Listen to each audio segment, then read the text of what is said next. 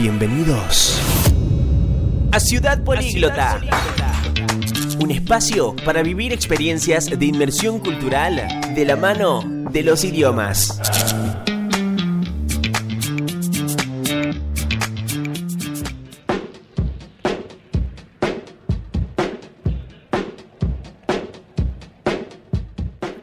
Hola, qué lindo es volver a encontrarnos en nuestra ciudad favorita, claro, Ciudad Políglota.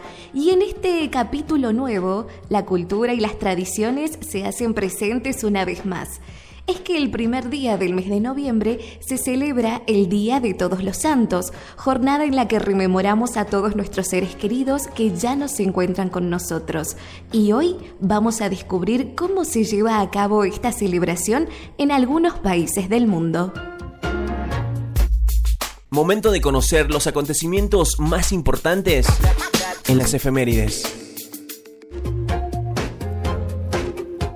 Impulsor de esta celebración fue el Papa Gregorio III, que durante su tiempo de pontífice consagró una capilla en la Basílica de San Pedro en honor de todos los santos. En consecuencia, se buscaba que un día al año estuviese dedicado a honrar la memoria de los seres que ya no están, de tal forma que fue el Papa Gregorio IV quien extendió esta festividad a toda la Iglesia en el año 835. A partir de ese momento, el Día de Todos los Santos empezó a ser importante en el calendario de los cristianos. Se trata de una celebración religiosa que si bien es bastante conocida, no se realiza en todos los países del mundo de la misma manera. Uno de los países más conocidos por su manera de llevar a cabo esta fecha es México, cuya creencia popular señala que las almas de los fallecidos regresan entre nosotros durante este día. En Estados Unidos y Canadá no se celebra el Día de Todos los Santos, ya que el día anterior, el 31 de octubre, se celebra la noche de Halloween, una tradición que se encuentra muy extendida y que otros países han decidido adoptar, donde los más pequeños se disfrazan y salen a las calles en busca de dulces y caramelos. En Irlanda existía el Sanjaim, una fiesta de origen celta y que llegó a implantarse en casi toda Europa hasta la llegada del cristianismo. Aunque tenía lugar el 31, marcaba el inicio del año nuevo y el final de la cosecha.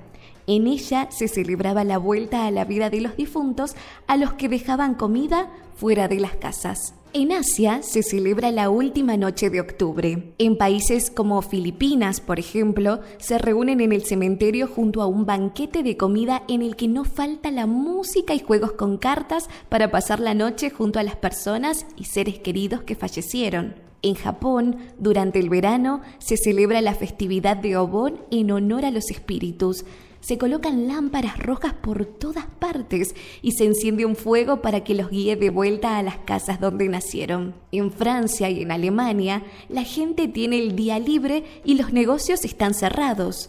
En otros países, como en España, Italia o Colombia, el primero de noviembre es un día festivo o feriado. ¿Y qué pasa, por ejemplo, en Brasil? Bueno, es bastante similar a cómo se celebra el Día de Todos los Santos en España, y es que la tradición del país sudamericano proviene de los portugueses que llegaron hasta el nuevo continente de tradiciones católicas similares. Eso sí, incluye una peculiaridad. Se dejan objetos personales como camisetas y otras prendas del fallecido en las tumbas, y además tiene lugar el 2 de noviembre en vez del primero. Así, en varias partes del mundo, el Día de Todos los Santos tiene celebración el primer día del mes 11 del año, una fecha católica que busca rendir homenaje a todos los santos que han existido a lo largo de la historia e incluso a aquellas almas que ya han pasado el purgatorio y se encuentran en el reino de los cielos.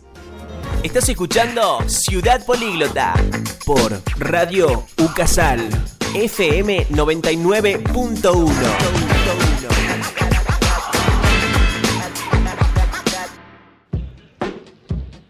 Y cada país también tiene sus propios santos. Muchos de estos, durante y después de sus vidas, ayudaron a cambiar no solo a la iglesia, sino también al mundo. Europa como continente está encomendada a varios patronos. San Benito de Nurcia es uno de ellos, proclamado patrón de Europa por el Papa Pablo VI en 1964. Junto a San Benito, entre los santos patronos de Europa, encontramos a Santa Catalina de Siena, a quien el Papa Juan Pablo II encomendó Europa en 1999. Santa Brígida de Suecia es también una de las patronas del continente europeo. Los otros santos patronos de Europa son Cirilo y Metodio, hermanos evangelizadores de los pueblos eslavos, y Santa Teresa Benedicta de la Cruz. Los santos patronos a los que están encomendada Italia son San Francisco de Asís y Santa Catalina de Siena. Pensando en Francia, podemos hablar de Juana de Arco, la doncella de Orleans, junto a la Virgen de la Asunción, San Martín de Tours y Santa Teresa de Lisieux.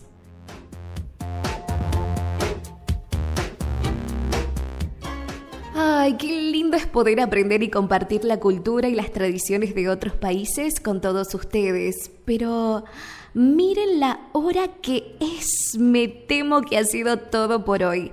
De todas maneras, falta muy poquito para que nos volvamos a encontrar una vez más.